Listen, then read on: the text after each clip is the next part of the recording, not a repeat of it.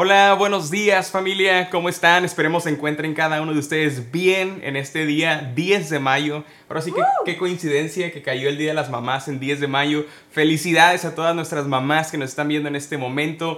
Gracias a todas esas mujeres trabajadoras, luchadoras que sacan a su familia adelante, a sus hijos adelante y son ejemplares en el hogar, en todo lugar donde están. Dios les bendiga, les amamos y este servicio que estamos haciendo es especialmente dedicado para ustedes. Así es que felicidades a todas nuestras mamás. Felicidades, que la pasen muy bonito, hijos. Recuerden consentir a mami, esposos, trátenla como la reina del hogar que se merece. Así es que pasen un hermoso día el día de hoy. Así es, es que queríamos compartir un mensaje, mi esposa y yo estábamos eh, decidiendo a ver si lo hacía ella, lo hacía yo, pero los dos tenemos ganas de compartir con ustedes en esta mañana, así es que échenos porras y estamos aquí con ustedes. Sé que Dios va a bendecir sus vidas y va a hablar directamente al corazón, aunque es un, es un ah, mensaje que preparamos para las mamás, este mensaje aplica para todos en realidad, tanto para hombres, jóvenes y cualquier persona que nos vea, ya sea que vayas a una iglesia o no vayas a una iglesia, este mensaje aplica también para ti. Así es que, oiga, no nos presentamos en caso de que sea la primera vez que nos ven, eh, ya sea por Facebook o YouTube. Ah, somos los pastores Robin y Sandra Morales, pastores de vida vertical en Houston, y nos da mucho gusto tenerles con, con nosotros en esta mañana. Es que bienvenidos. Quiero comenzar haciéndole unas preguntas aquí a mi bella esposa, que también es mamá de dos hermosos y tremenditos hijos, ¿verdad? preadolescentes y una adolescente ya de 13 años y un niño de 10 años. Quiero preguntarte, mi amor, ¿qué es lo mejor para ti de ser mamá? ¿Qué ha sido lo mejor? Bueno, para mí lo mejor de ser mamá es, la verdad, es una aventura, es una hermosa aventura que es un privilegio y una gran responsabilidad y saber que no estoy sola en medio de esta labor tan especial de criar a los hijos. Está mi esposo, claro, pero también tengo a Dios de mi lado donde me está echando porras y donde me está ayudando a, a cumplir con este llamado. Y la otra pregunta que quiero hacerte, ¿qué ha sido lo más difícil de ser mamá? Pues lo más difícil es en esos momentos donde todo es un ¿eh? caos, pues sí, pero las mentiras de Satanás están a la orden del día, donde me ha dicho que no soy capaz, donde no soy una buena madre. Entonces, hacer a un lado esas mentiras ha sido un reto. Y este, pero gracias a Dios que está conmigo, gracias a mi esposo que me apoya en todo momento, es que he podido salir adelante en esta hermosa labor de mamá. Así es, gracias, mi amor. Te amo, eres una excelente esposa. Gracias. Y una excelente mamá también. De veras que no tiene idea lo que uh, Sandra como mamá en este caso tiene un impacto gigante en nuestra familia. Y es el mensaje, de hecho, que queremos compartir con ustedes en esta mañana. Mamás que impactan, porque, dame un segundito, porque creo que me quedé con el labio después los que digan, el pastor se pinta la boca. Ay, sí. Mamás que impactan, este, eh, creo que siempre, cada generación, Dios pone en el corazón de esa generación mamás que se levantan, mamás que oran a Dios por sus hijos, mamás que claman a Él con todo su corazón. Y, mientras mi esposa y yo preparábamos este mensaje, encontramos la historia de una persona muy especial en la Biblia. Ahorita van a ver por qué porque a pesar de que en ese momento todavía no es mamá, vamos a ver esta historia como un proceso de cómo Dios estuvo con esta mujer y cómo ella se aferró a las promesas de Dios, aun cuando todavía no tenía la oportunidad de tener un hijo. Es una mujer que todavía no conocemos su nombre, nada más la vamos a conocer mientras leemos como la mujer tsunamita o la mujer de Sunen. Y vamos a, vamos a leer aquí en la historia porque Creo que cada mamá se va a identificar con esto, sobre todo en, la historia, porque tenemos diferentes mamás en la iglesia, fuera de la iglesia, mamás que trabajan, mamás que son eh, eh, eh, amas de casa en el hogar. Y sea cual sea la función que tú tengas, ya sea que estés trabajando en el hogar, porque es mucho trabajo el hogar, o estés trabajando en un área para proveer a tu familia, yo sé que Dios tiene algo especial para ti en esta mañana. Es que si quieren acompañarnos, vamos a estar leyendo el libro de Segunda de Reyes.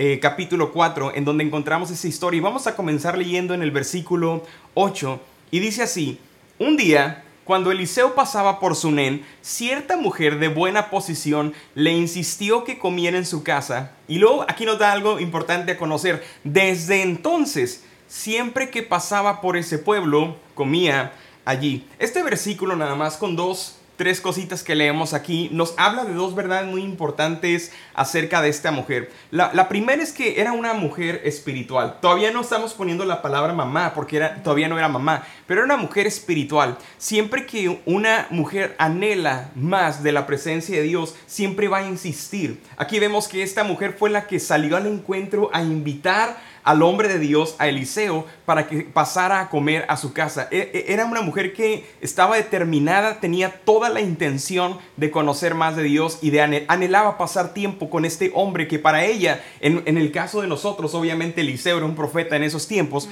pero para nosotros esto representa la presencia de Dios. Cada vez que veamos a Eliseo, para ti, para mí, representa la presencia de Dios. Cada vez que leamos de los personajes que vamos a leer en esta historia, somos algunos de esos personajes, personajes somos tú y yo. Esperemos que seamos el bueno, no el malo, ¿no? Sí.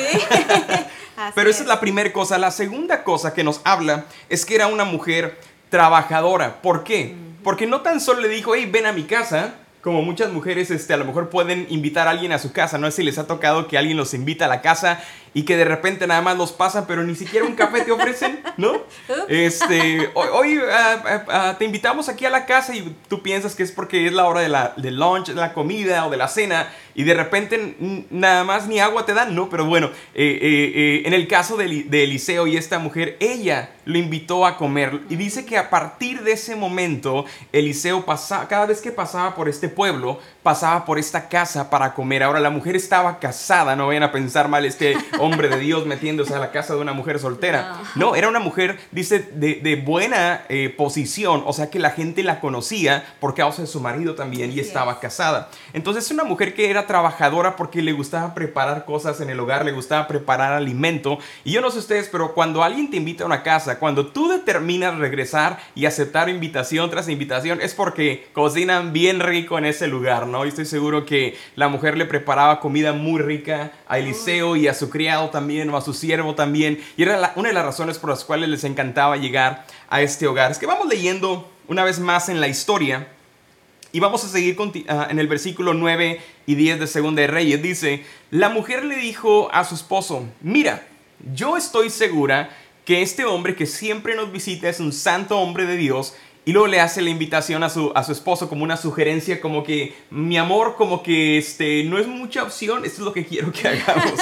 Hagámosle un cuarto en la azotea y pongámosle allí una cama, una mesa con una silla y una lámpara. De ese modo, cuando nos visite, tendrá un lugar en donde quedarse. Esta era una mujer típica, eh, eh, eh, como cualquier otra mujer, pero tenía un deseo y una pasión por conocer más de Dios. No se iba a conformar solamente con tener a este hombre de visita. Ella quería que este hombre se quedara en su hogar eh, cuando él pasara por esta ciudad. Yo no sé si te ha, pasado, pero hay personas que son muy agradables de estar y te encanta platicar con ellos porque tienen historias de lo que Dios ha hecho, te, cuentan los milagros que han experimentado, te cuentan su testimonio y tú puedes estar horas platicando con esas personas y son muy agradables. Yo imagino que Eliseo era un hombre así y esta mujer quería que esta bendición no solamente la alcanzara a ella, pero también alcanzara a su esposo. Yo, yo soy de las personas que creo que el esposo está un poquito apartado de las cosas de Dios porque siempre fue ella la que tuvo la iniciativa para decir hagámosle un cuarto en nuestro hogar, es decir,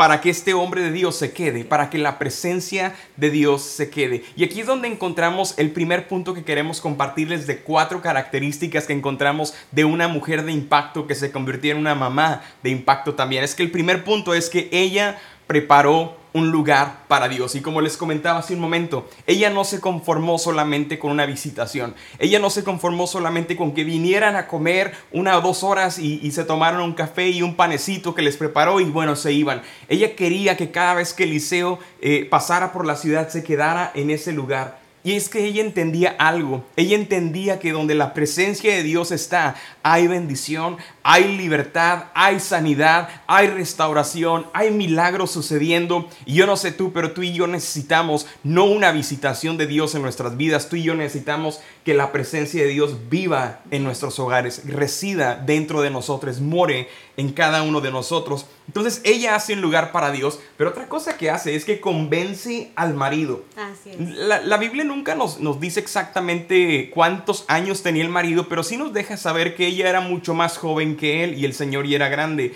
Pero ella convenció a este hombre de compartir un pedazo de su casa y ponerle nombre es para Eliseo y para el criado Giesi, ¿no?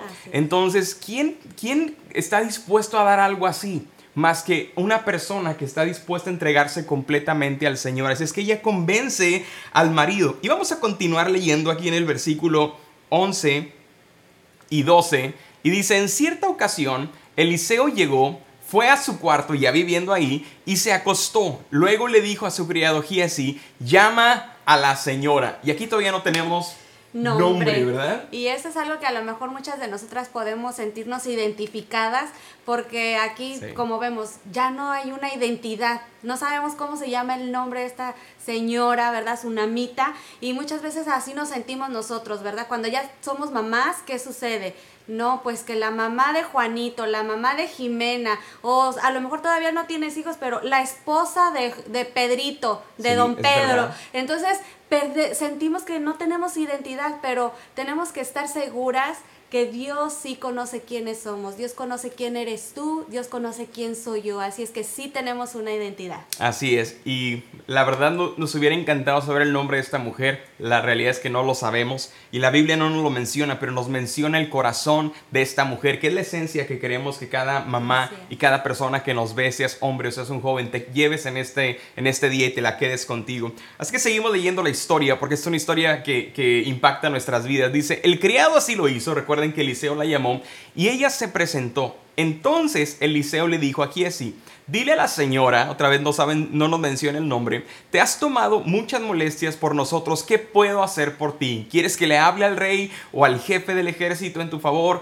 Pero ella le respondió, yo vivo segura en medio de mi pueblo. Algo que me llama la atención de aquí de este pasaje, especialmente estos dos versos, son dos cosas. Una, Eliseo era un hombre con mucha influencia. La Biblia nos comenta que Eliseo era este profeta de Dios que aún eh, eh, hacía descender fuego del cielo si se lo pedía a Dios y consumía ejércitos. De verdad, era, un, era, era algo impresionante lo que Dios hacía a través de este hombre y conocía al rey principalmente, era un hombre poderoso de influencia también. Y él sabiendo que podía ayudar a la, a la, mujer sunamita, le dice, ¿qué quieres que yo haga por ti? ¿Sabes por qué? Porque cuando tú preparas un lugar para Dios, no necesitas ir a pedirle nada. Dios va contigo y dice, ¿qué necesitas? Tú estás haciendo algo, estás sacrificando algo, estás dando más de algo. Yo quiero hacer algo por ti. Eso es una reacción natural de nuestro Dios, de nuestro Padre Celestial, cuando nos ve rendidos a él, preparando un lugar para Él cada día, a lo mejor, ya sea por la mañana, por la noche, por la tarde, que tú le busques en tu, en tu, en tu hogar o, o en algún lugar donde tú hayas apartado para hacerlo. Dios se da cuenta cada vez que tú y yo le buscamos y tarde que temprano Él va a reconocer esa búsqueda, como la película Incansable, y va a salir a nuestro encuentro para decirnos, ¿qué puedo hacer por ti? ¿Cómo puedo bendecirte hoy? Y es aquí donde encontramos esta historia. Entonces, sigamos leyendo. Entonces, Eliseo le preguntó a Giesi, ¿qué puedo hacer por ella? Porque la, recordemos que la mujer dice, vamos a regresar al versículo, dice, ah, yo vivo segura en medio de mi pueblo. En pocas palabras, ¿qué le dice? Que estoy bien, no pasa nada, yo estoy como bien. Yo aquí no tengo ningún problema. Todavía como que la mujer se chiviaba, ¿no? Yo creo que, sí. no, no, quería ser muy, muy ah, metiche o no quería eh, molestar al hombre de Dios. Pero ella, ella no molestó a, Eliseo y Eliseo se da cuenta y le, le pregunta a su criado, dice, ¿qué puedo hacer por ella? Dice, bueno, contestó el siervo, ella no tiene hijos y su esposo ya es anciano. Qué increíble es que aunque ella no pidió nada a Eliseo, Dios siempre se da cuenta de nuestras necesidades. Dios siempre observa nuestra vida y Él sabe, aún antes de que se lo pidamos, aún antes de que vayamos con Él, Él sabe lo que necesitamos. Y esa es la función de que hace el siervo. Le dice, ella no tiene un hijo y aparte su esposo ya está, ya está muy viejo, como que ya, ya, ah, ya no sabemos quién era el del problema, si ella era estéril o él era el, el, el que era el viejito ya que no podía mucho, ¿verdad? Pero tener hijos. Pero se dan cuenta de la necesidad. Y yo no sé si les ha pasado a ustedes, mamás, que muchas veces han vivido circunstancias difíciles, ya sea con sus hijos, puede que estén experimentando un problema con, su marido, con un familiar o con algún hijo de, la, eh, de, ustedes, ¿verdad? Que no esté muy cerca de las cosas de Dios y han estado pasando ya un tiempo de dolor por bastante tiempo, han estado experimentando tristeza, han estado orando, han estado clamando, han estado buscando al Señor por una respuesta y no hay una solución todavía o tal vez parece como si Dios no escuchara todavía nuestras peticiones. Pero este es el caso de esta mujer. Yo imagino que ella estaba clamando como persona diciendo, Dios, Ah, como mujer no, no tengo la dicha de ser mamá. Yo no sé tú, pero, pero yo en mi caso como papá, me encantaría, si no fuera papá, tener la dicha de ser padre algún día, porque es una bendición tener hijos. Y este es el, el deseo de esta mujer, aunque no se lo había pedido a Dios, Dios conocía su situación. Así es, Así es que vamos a seguir leyendo el versículo 15. Y Eliseo le dice, llámala, ordenó Eliseo. Giesi la llamó y ella se detuvo en la puerta. Entonces Eliseo, que dice ahí, le, prometió. Y aquí vemos una promesa de Dios siendo hablada a la vida de esta mujer. Dios nos ha dado promesas a ti y a mí, sin importar la situación en la que nos encontremos. Ah, tal vez has, has, experimentado de la presencia de Dios, tal vez has experimentado de las promesas de Dios, o tal vez nunca lo has experimentado. Y yo quiero decirte que Dios tiene promesas para ti. Dios te promete, porque dice la palabra, Eliseo le prometió y recuerda que Eliseo, este hombre de Dios, representa a Dios en nuestras vidas. Si tú no tienes una promesa de Dios, necesitas meterte a la palabra de Dios porque sea cual sea la situación que estás pasando, en la Biblia encontramos una promesa que Dios quiere hablar a ti y a cada uno de, nosotros en particular. Así es que Dios nos da una promesa y si Dios nos va a prometer algo, familia, Él siempre es fiel para cumplir sus promesas. ¿Verdad? Continuamos leyendo la historia en el versículo 16. El año que viene, por esta fecha estarás abrazando un hijo y ella responde, no, mi señor, hombre de Dios, exclamó ella, no engañe usted a su servidora. Ahora, esta mujer, yo me imagino que ya había estado intentando tener hijos. Por esta razón ella dice, no me engañes. No me, no me des una esperanza que yo sé que no puedo crearme en este momento. Ya lo he intentado por años. Yo sé que ya no puedo ser mamá. Mi esposo es viejo. Pero Dios conoce el corazón. Sea cual sea tu necesidad, Dios sabe tu situación y Él está deseoso de bendecir tu vida. Esta, esta mujer tenía temor porque cuántas veces hemos estado clamando por algo y no hemos visto una respuesta de Dios en nuestras vidas. ¿Cuántas veces nos hemos encontrado pidiendo una y otra vez, mes tras mes, año tras año? Tal vez haya mujeres aquí que nos están viendo en, esta, en este día que han estado clamando por su familia, por, por un esposo a lo mejor que todavía no llega al camino de, Dios, no, se, no ha doblado su, sus rodillas para reconocer al Señor y así es cansado. Yo creo que como esta mujer llega a un punto en donde puede perder la esperanza de que Dios pueda hacer algo. Y esta es la situación en la que esta mujer se encuentra. Y si tú eres una persona así, en donde has, has perdido la esperanza y te cuesta creer que Dios puede hacer algo todavía, quiero que te quedes con nosotros porque eh, identifícate con la historia de esta mujer porque sé que Dios va a seguir hablando a tu vida. Porque la realidad es que Dios sí se interesa en tu condición. Dios sí se interesa en nuestra situación. Él está más que deseoso de intervenir y entrar y bendecirnos, tomarnos en sus brazos y decirnos, hey, yo he estado aquí para ti siempre. Vamos a continuar leyendo la historia en el versículo 17 porque ya pasó un año. Ya pasó un año. De un versículo a otro nos brincamos un año. En efecto, la mujer quedó embarazada y al año siguiente, por esta misma fecha, dio a luz un hijo tal como Eliseo le había dicho. Una vez más, Dios cumplió su palabra. No importa, no sabemos si era el hombre el que no podía tener hijos o era ella, pero Dios hizo el milagro. Y aquí vamos a ver el punto número dos. Así es, el punto número dos es luchó por las promesas de Dios. Ahora, siempre hemos recibido promesas, ¿verdad? Pero aquí me impacta la vida de esta mujer porque ella, o sea, yo me quiero imaginar que ella no se quedó, ah, bueno, voy a ser mamá. Y se cruzó de brazos y se creyó la Virgen María que a través del Espíritu Santo iba a concebir un hijo, ¿verdad? No, ella tuvo que luchar por esa promesa. ¿Qué tuvo que hacer? Hacer la tarea, ¿verdad? Con su esposo, a pesar de que a lo mejor por su mente decía, no, pues es que ya está este, anciano, ya está viejito mi marido, pero ella luchó por esa promesa.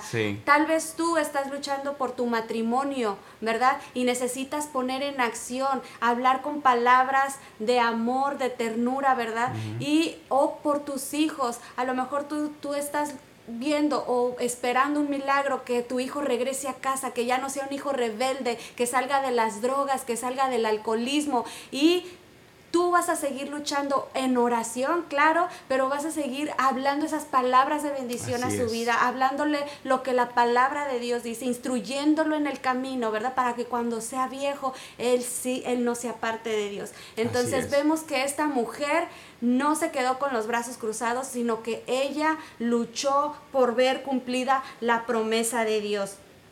Entonces vamos a seguir leyendo en el versículo 18. Dice, el niño crecía y un día salió a ver a su padre que estaba con los segadores y de pronto exclamó, ¡ay mi cabeza! ¡Me duele mi cabeza! Y el padre le ordenó a un criado, llévasela a su madre. Y el criado lo cargó y se lo llevó a la madre, la cual lo tuvo en sus rodillas hasta el mediodía. A esa hora el niño murió. Wow. Wow. Y bueno, yo no sé cuántos papás hay aquí, ¿verdad? Que se identifican que cuando un hijo se enferma, un niño le duele algo, ¿qué pasa? ¿Qué sucede? Háblale a tu mamá. ¿Verdad? Tu, dile a tu mamá. a tu mamá. Que te dé algo de tomar, una pastilla. Entonces, no sé por qué, ¿verdad? Eso sucede. Pero bueno, aquí no vamos a ponernos a discutir con Dios, no le vamos a reclamar, no nos vamos a quejar. Pero sí tenemos que entender que a lo mejor Dios nos dio a, a, las mamás ese amor incondicional, esa, ese discernimiento de poder sentir el dolor ajeno, ¿verdad? De que nos dolemos, de que si se siente mal nuestro hijo, lo vamos a atender así sea la hora que sea en la madrugada. O las horas que sean. O las horas que sean, ¿verdad? Como esta mujer dice que estuvo desde la mañana hasta el mediodía. Hasta el mediodía, o sea, y yo me imagino a ella viendo no nada más ahí como que quedándose ahí, sino sintiendo el dolor y como vemos que esta mujer hizo un lugar para Dios, era una mm. mujer de oración, una mujer de intercesión. Entonces yo sí me puedo identificar de que ella pudo, pudo haber estado orando por su hijo, clamándole a Dios, Señor, sánalo, Señor, quítale este dolor, quítale esta enfermedad, que su cabeza ya no le duela. Y ella clamó y clamó, pero desgraciadamente no se cumplió, no hubo una respuesta que ella esperaba que sucediera a esta oración. Entonces, pero no se quedó allí, ¿verdad? Ahora esta también escena nos habla de que muchas veces el papá, mm. híjole, ¿qué es lo que sucede el papá? ¿Dónde estaba el papá cuando le pasó esto al niño? Trabajando. Trabajando. Ahora, ¿dónde estaba el papá cuando la mujer estuvo ahí por horas sentada con este hijo en sus regazos, ¿verdad? ¿Dónde estaba el papá? Mientras la mujer estaba orando y llorando y tratando de, mejorar a su hijo, el papá estaba trabajando. Y bueno, lamentablemente vemos que el papá pensaba que él podía amar, demostrarle amor a su esposa y a su hijo a través del trabajo, pero eso no es una realidad. Necesitamos tomar esos tiempos como padres, ustedes hombres, ¿verdad? Tomarse ese tiempo de eh, pasar tiempo de calidad con los hijos. Claro, porque eh, vemos en este caso que, que aún el niño muere y, el, y cuando el, el, niño muere, no sabemos cuántos años tenía, pero posiblemente tendría entre algunos, no sé, 7, 8, 9 años, porque dice que salió temprano a ver al papá y, y, ayudarlo. Entonces ellos se levantaban temprano a la cosecha y a la siembra, pero aún cuando el niño muere, vemos que este padre amaba más el trabajo porque cuando murió en los brazos de su madre, el hombre seguía trabajando. Y no, es, no solamente dice que queda la historia, así es que... Así es. Y lo increíble de esto es que esta mujer no dependía del hombre ¿verdad? Eso es algo bien increíble porque yo sé que a lo mejor era una mujer que aún estaba orando por su esposo, pero no se conforma en que, ah, no, tengo que, que mi esposo tiene que estar aquí en todo momento, sino que ella confiaba plenamente en Dios. Y entonces vamos a seguir leyendo la historia, lo que dice, dice, entonces ella subió y lo puso en la cama del hombre de Dios y cerrando la puerta salió. Entonces ella no, una vez más no se quedó con los brazos cruzados, sino que dice que lo puso en la cama del hombre de Dios. Esto nos habla que todas sus necesidades, todas nuestras circunstancias que podamos estar atravesando, las pongamos en las manos de Dios, las entreguemos y pongamos nuestra confianza en que Dios es fiel. y seguimos leyendo el versículo 22, dice, después llamó a su esposo y les dijo, préstame un criado y una, una burra. Enseguida vuelvo. Voy deprisa a ver al hombre de Dios. Ahora una vez más vemos que el hombre seguía trabajando. Él no sabía que el niño había muerto ni, y ni siquiera no, ya sabía porque le sí sabía, pero porque la mujer le dijo, pero le faltó reaccionar, como que este hombre necesitaba unas buenas cachetadas, ¿no? Ya no le ya no le ya no le subió oxígeno bien al cerebro o, o la sangre no le corría bien porque no vemos una expresión del hombre como de muestra de, de, afecto hacia con su esposa o de yo voy, yo lo voy a subir. De hecho fue la mujer, fue la mamá la que lo cargó hasta el segundo piso. Y siempre es una mamá la que termina estando con los hijos, siempre es una mamá la que termina peleando eh, eh, porque la presencia de Dios está en tu hogar. Siempre es la mamá que dice, yo me aferro a las cosas de Dios cuando como hombre decimos, no, no me funcionó, ya mandamos a volar a Dios. Así es, y ella no se dio por vencida, entonces lo que hizo fue ir deprisa a ver al hombre de Dios. Y eso es lo que tú y yo debemos hacer, correr siempre a la presencia de Dios. Y seguimos leyendo el versículo 22, dice, después llamó a su esposo y le dijo, préstame un criado y una burra, enseguida vuelvo, voy a deprisa a ver al hombre de Dios. Y bueno, ya sabíamos que esto es, nos lleva al siguiente. Al punto, número tres. Y es que cuando esta mujer entró en problemas, cuando hay problemas, ella corrió hacia Dios. ¿No te ha pasado de que cuando tienes problemas, ya tienes, por ejemplo, tienes tiempo de conocer de Dios, somos padres, somos una familia, estamos en una iglesia y aún puede que tengas poco de conocer el Señor o pueda que tengas años, esto aplica en la misma situación, la misma circunstancia. Sin importar cuántos años tengamos, siempre los problemas llegan fielmente. Y cuando hay un problema, hay dos cosas que hacemos como personas. Una es, como esta mujer, correr hacia Dios. O lamentablemente lo que hacen muchas otras personas, muchos otros cristianos, es correr de, Dios. Lejos. de Dios. Se alejan de Dios porque comienzan a culpar por qué Dios no estuvo conmigo en esta situación. ¿Por qué me tuvo que haber pasado esto a mí en este momento? ¿Por qué Dios permitió que muriera mi familiar, mi hijo, como esta mamá que había clamado por un hijo por años? Por fin Dios le concede este milagro y después muere sin explicación. Al parecer no hay nada malo con el niño. De repente en una ocasión, ¡pum!, cae cae ahí en ese momento en los brazos de su madre y a las pocas horas de haber sentido un dolor murió. Pero esta mujer aferrada al Señor, vemos que esta no es una reacción del momento. Esta, esta reacción viene de una ah, desencadenación o cómo se le puede llamar? Una consecuencia. Una consecuencia porque es, es, son eventos en consecuencia. Ella construyó un lugar, pues, motivó a su esposo, vamos a construir un lugar. Ella era la que picó piedra para que Eliseo y su criado estuvieran ahí, la presencia de Dios habitara. Vemos que esta actitud de esta mamá, ahora convertida en madre de esta mujer, no era nada más del momento cuando tuvo un problema, corrió a Dios. Esta mujer estaba acostumbrada a correr hacia Dios. Y esa es toda una diferencia. No nada más corrió cuando hay problemas, pero ella había estado acostumbrada a correr en todo momento. Y seguimos leyendo el versículo siguiente porque nos dice, ¿para qué vas a verlo? Le dice el hombre, Dios mío. Le preguntó su esposo, no es día de luna nueva ni sábado. No importa, ella respondió entonces, hizo aparejar la burra y le ordenó al criado, anda, vamos. Todavía que este padre cuando su hijo tiene un problema, le dice, anda, yo vete con tu mamá, que te dé una pastilla, tú lo que necesitas es una nalgada. Y lo manda para allá. Todavía que el niño está enfermo o, doliendo en los brazos de su madre, toda la mañana hasta el mediodía, el hombre estuvo trabajando en todo ese momento. Aun cuando el niño muere, el hombre seguía trabajando. Aun cuando ella tiene que cargarlo al segundo piso, confiando de que Dios podía hacer algo, porque ahí, ahí se quedaba el hombre de Dios, el hombre seguía trabajando. Y todavía que el hombre no hace nada por la mujer, ni por su hijo, Porque ¿dónde estaba? Trabajando. Le dice, ¿para qué vas a verlo? Este hombre amaba más al trabajo que a su esposa y a su familia. Y es lamentable, pero es la situación de muchos hombres hoy en día que piensan que porque se la pasan 12 horas, 13 horas, 14 horas trabajando, esa es la mejor manera en que le demuestran amor a sus hijos. Pero ¿sabes qué, papá? Ah, ¿Sabes qué, hombre? Si no estás viendo, el idioma de amor o el lenguaje de amor de tus hijos no se traduce trabajo, para, para ti es trabajo, perdón, pero para ellos se traduce tiempo. Igual para tu esposa, tú puedes tener todo el trabajo del mundo, puedes ganar todo el dinero del mundo, pero ¿de qué te va a servir cuando en varios años tus hijos no quieran verte, no quieran buscarte, porque no estuviste con ellos cuando pasaste un tiempo de dolor, no estuviste con ellos cuando te enfermaste,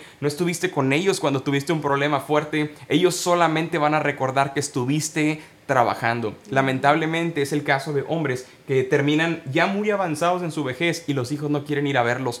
Yo me pregunto si este, estos hombres habrán sido como el hombre que estamos leyendo aquí en la historia. Y si te identificas con este hombre, quiero decirte, hay esperanza para ti. Estás a tiempo para cambiar la historia de tu esposa, la historia de tus hijos. ¿Y sabes cómo? Involucrándote en sus familias, poniendo prioridades. El trabajo es una bendición, pero no es una prioridad en tu familia. Primero está Dios, después está tu esposa, después está tu familia, tu trabajo, después obviamente y viene todo lo que hacemos con el servicio del Señor en la iglesia. Ordenemos nuestras prioridades. Pero vamos a ir leyendo qué sucede Dice aquí, después de que se va en busca del hombre de Dios, no te detengas hasta que yo te diga. La mujer se puso en marcha y llegó al monte Carmelo donde estaba Eliseo, el hombre de Dios.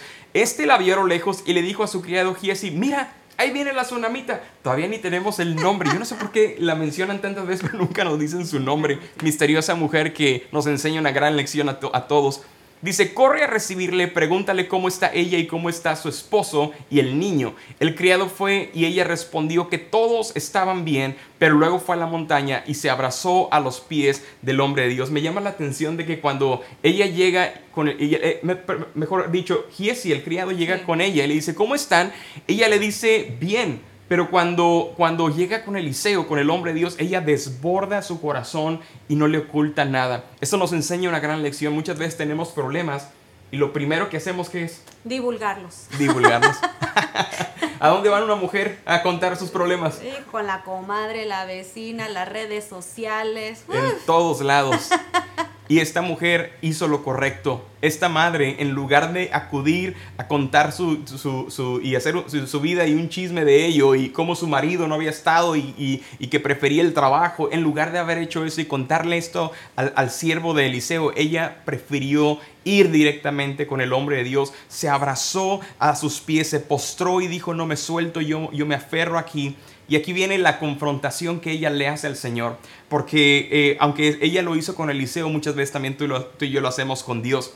Dice, Giesi se acercó con el propósito de apartarla, pero el hombre de Dios intervino. Déjala, está muy angustiada y el Señor me ha ocultado lo que pasa. No me ha dicho nada. Señor mío, le reclamó la mujer, ¿acaso yo, yo le pedí a usted un hijo? ¿No le rogué que no me engañara? Y dice, Eliseo le, ordenó a Giesi, arréglate ah, la ropa Dice, toma mi bastón y ponte en, en, camino. Si te encuentras con alguien, ni lo saludes y si alguien te saluda, ni le respondas y cuando llegues, coloca el bastón sobre la cara del niño.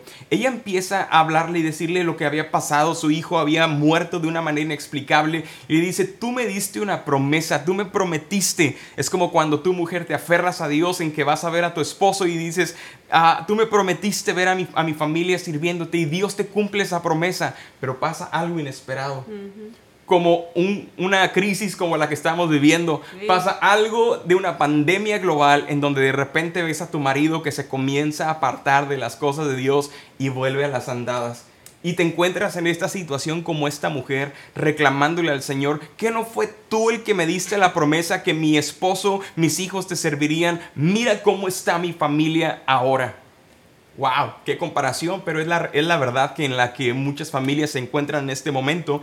Y dice el versículo 30, pero la madre del niño exclamó, le juro a usted que no lo dejaré solo, tan cierto como que el Señor y usted viven. Así, dice, Eliseo se levantó y fue con ella. Vemos que esta madre no se conformó con, con, con nada más que esperar a que Eliseo fuera con ella. Es decir, ella se aferró al Señor y dijo, Dios tú me diste una promesa y si hay alguien que puede resucitar a este niño, hacer un milagro, eres tú. Y esto nos lleva al, al último punto de la historia que queremos compartirte y estamos hablando el día de hoy. Así es, y el punto número cuatro es no se conformó con menos que la presencia de Dios. Sí. O sea que ella dijo, tú me, como decía ahorita mi esposo, tú me diste la promesa, o sea, tú vas a hacer algo, yo me aferro a ti, yo corro a tus brazos y no te suelto.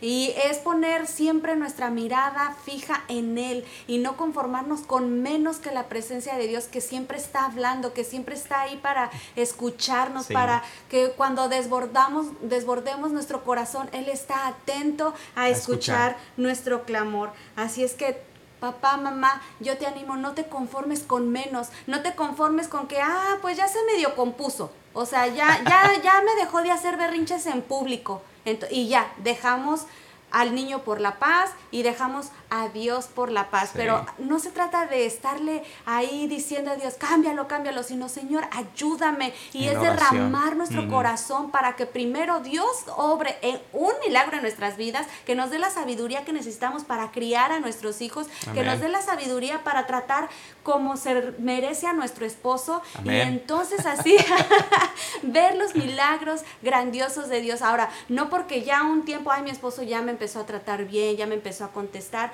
este, bueno, ya medio, medio dejó de, trabajar tanto, ¿va? Y nos conformamos. Ya, no llega a la una de la mañana, ya por lo menos llega a las 10 de la noche, ¿no?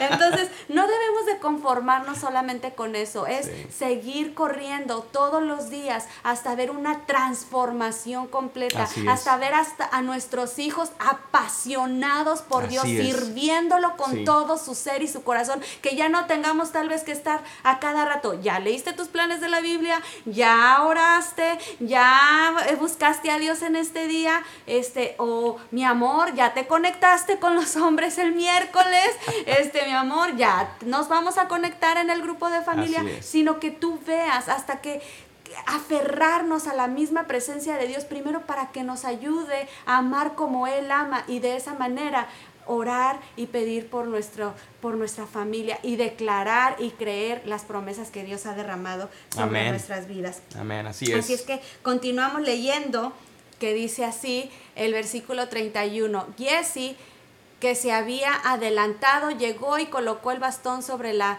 cara del niño, pero este no respondió ni dio señal de vida. Por tanto, Giesi volvió para encontrarse con Eliseo y le dijo al niño, el niño no, perdón, le dijo a Giesi, el niño no despierta. Siguiente versículo dice, cuando Eliseo llegó a la casa, encontró al niño muerto tendido sobre su cama. Entró al cuarto y cerró la puerta y oró al Señor. Luego subió a la cama y se tendió sobre el niño boca a boca, ojos a ojos, manos y manos, hasta que el cuerpo del niño empezó empezó a entrar en calor. Dice, Eliseo se levantó y se puso a caminar de un lado hacia otro del cuarto y luego volvió a tenderse sobre el niño y esto lo hizo siete veces, al cabo de las cuales el niño estornudó y abrió los ojos. Ahora aquí un pequeño paréntesis dice siete veces. Cuando vemos siempre el número siete, eso habla de perfección, eso habla de una obra completa. Dios no se queda a medias con nosotros, Dios hace la obra completa, pero tenemos que seguir insistiendo, tenemos que seguir corriendo a sus Así brazos. Es, Así es, y sigue leyendo, seguimos leyendo. Entonces Eliseo le dijo a Giesi, llama a la señora. Giesi así lo hizo y cuando la mujer llegó, Eliseo le dijo, puedes llevarte a tu hijo. Ella entró y se arrojó a los pies de Eliseo y se postró rostro en tierra y entonces tomó a su hijo y salió. Y aquí ya para terminar, o sea, me impacta la reacción de esta mujer. Ella no se queda ¿Y por qué me sucedió lo que me sucedió? ¿Y por qué? A ver, ¿y cuándo me va a venir otra vez esto? ¿Cuándo se va a volver a enfermar? Ella no reaccionó de esa manera. Ella dice que se arrojó a los pies. Y esto me habla de una, una de ser adoradores, de adoración. Esto me habla de que esta mujer, en vez de reclamar, lo que puso es decirle, gracias Señor, gracias porque hiciste este milagro, gracias porque cumpliste tu palabra, gracias porque estoy viendo una respuesta increíble, gracias Señor. Y adoró, adoró como tú y yo, es lo que Dios espera que hagamos. Mientras que estemos atravesando circunstancias difíciles, que nuestra reacción sea adorarle con todo nuestro ser. Y no, yo he aprendido en el transcurso de mi vida, en vez de preguntarle, Señor, ¿por qué me está pasando lo que me está pasando? Ah, ya no aguanto, ya no puedo, y esto y eso, es preguntarle a Dios, ¿qué me quieres enseñar? ¿Qué es que quieres que yo aprenda en esta circunstancia de mi vida? Y es seguir adorándole y es seguir exaltando su nombre. Así es. Así es que este, esta historia nos impactó a mí a mi esposa y queríamos compartirlas con ustedes porque hay muchas mamás que nos están viendo en este momento que se han identificado de alguna u otra manera con esta historia. De hecho, como hombre, yo me puedo identificar también en cierta manera con esta mujer. Espero que no nos identifiquemos mucho con el marido, que seamos más apegados al área espiritual. Pero sea, sea la situación que estemos pasando cada uno de nosotros, Dios está interesado y Él tiene cuidado de nosotros. No lo olvidemos. Vamos a ver cuáles fueron los puntos que hizo esta, esta mujer que tuvo un impacto, que se terminó convirtiendo en una mamá de impacto. Número uno, ella preparó un lugar para Dios. No nos olvidemos de hacer un lugar a la presencia de Dios. Recuerden, ella fue intencional al invitar a Eliseo a quedarse a comer y quedarse a vivir ahí cuando pasaran por ese, ese pueblo. Así es que sea intencional y es un lugar para preparar a Dios. Lo segundo que aprendemos es que la mujer luchó por la promesa de, Dios. No se conformó con cualquier cosa. Ella se aferró a la promesa que Dios le dio hasta que la vio y le echó ganas, ¿no? Y tuvieron a su hijo. Número tres, cuando hubo problemas, ella aprendió a correr hacia Dios. No corramos de Dios, familia, corre, hacia Dios. No importa cuán difícil sea el momento que estemos atravesando, Dios sabe mejor lo que nos está pasando y Él tiene una respuesta para nosotros. Y número cuatro, ella no se conformó con menos que la presencia de Dios. Ella no se conformó con solamente ver la predicación del domingo. Ella no se conformó solamente con conectarse a un grupo de mujeres. Ella dijo, yo quiero conectarme aquí en mi casa con Dios. Así es que yo te voy a invitar, si nos has estado viendo en este momento, a determínate a preparar un lugar para Dios en tu vida. Determínate a luchar por las promesas que Dios te ha hablado. Determínate a ser esa persona que Dios quiere hablar a tu vida. No te conformes con menos de su presencia. Atrévete a pedirle a Dios aún cosas que no has visto porque Dios es el hacedor de milagros. Queremos terminar este tiempo declarando una bendición sobre cada mujer, sobre cada mamá, ya sea que has dado a luz un hijo, alguna vez hayas adoptado un hijo, porque hay casos también. Ah, felicidades. Eh, yo como hombre, yo no sé qué es eso, así es que yo nada más veo a las mujeres cómo soportan y aguantan tanto dolor y sufrimiento al, al dar a luz, pero es una bendición el ser mamá. Mamá, no te desesperes. Ah, Dios escucha tus clamor y Dios ha visto tus lágrimas y Él está por contestar tu oración y dar una respuesta a tu vida si has estado clamando por algo. Yo lo creo también. Es que vamos a terminar este tiempo orando por cada una de las mamás que nos ven y en general por cada uno de los que están con nosotros conectados en esta mañana. Es que ahí en tu lugar Señor, te damos gracias por este día, Señor. A, 10 de mayo bendecimos a cada mamá, Señor, en este momento. Yo te voy a pedir si está ahí tu esposa, si están ahí tus hijos, hijos, vayan con ella, si es, tu esposa, pon tus manos sobre de ella. Hijos, vayan con ella, rodeen a su mamá y pongan sus manos a un lado de ella y comiencen a bendecirla. Díganle cosas como, mamá, gracias porque eres una mujer ejemplar. Mamá, gracias porque has estado conmigo en, en los momentos difíciles. Mamá, gracias porque has estado conmigo cuando he pasado por enfermedades o he pasado por dolencias. Empieza a agradecerle ahí a tu mamá en este momento ahí y dale gracias a Dios por tu vida. Padre, yo bendigo a cada una de estas mamás luchadoras. Uh, dales fuerza, sígueles dando valor, uh, osadía, valentía, Señor, para poder pelear por sus hogares, Señor. Y a pesar de que algunas de ellas puedan tener maridos como el marido que encontramos en esta historia, Señor, estamos confiados de que mujeres como, como esta que vimos en la Biblia, en la historia de la mujer tsunamita, se van a levantar cada vez más, Señor. A pesar de que puedan tener un marido apático un marido apartado de ti, Dios, ellas se aferran con uñas y dientes a tus promesas. Esta es la oración que declaramos sobre cada uno de ustedes y sobre cada una de nuestras mamás en esta mañana. Felicidades mamás, gracias por habernos acompañado en este día, les amamos, estamos agradecidos por Dios, a Dios por sus vidas y les honramos. Es que papás, Hombres, hijos, celebren a mamá en este día. Ah, yo sé que a lo mejor no van a ir a un restaurante, pero háganle de comer algo rico, preparen algo rico. Si se juntan con familia, celébrenlo en, en grande. Feliz, feliz día para cada uno de ustedes en su día. Les amamos Y queremos terminar nada más dándoles gracias a cada uno de ustedes. Cada domingo me impacta de verdad la generosidad de cada familia. Yo sé que algunos dan lo que pueden dar y, yo sé que eh, eh, Dios ve ese corazón generoso y quiero darte las gracias. Como tus pastores queremos darte las gracias. por permitirnos seguir haciendo iglesia de esta manera. Estamos cada vez más cerca de regresar a reunirnos una vez más como iglesia. Sí, eso nos anima. Así es que estamos confiando que Dios nos va a abrir las puertas otra vez. Y las cosas van a empezar otra vez a, caer en su lugar. Y estamos conscientes de esto, de que Dios tiene el control. Y pronto estaremos reunidos de nuevo. Familia, les amamos. Dios les bendiga. ¿Y por qué no se ponen ahí de pie si están en su lugar? Y vamos terminando adorando al Señor en este momento. Gracias.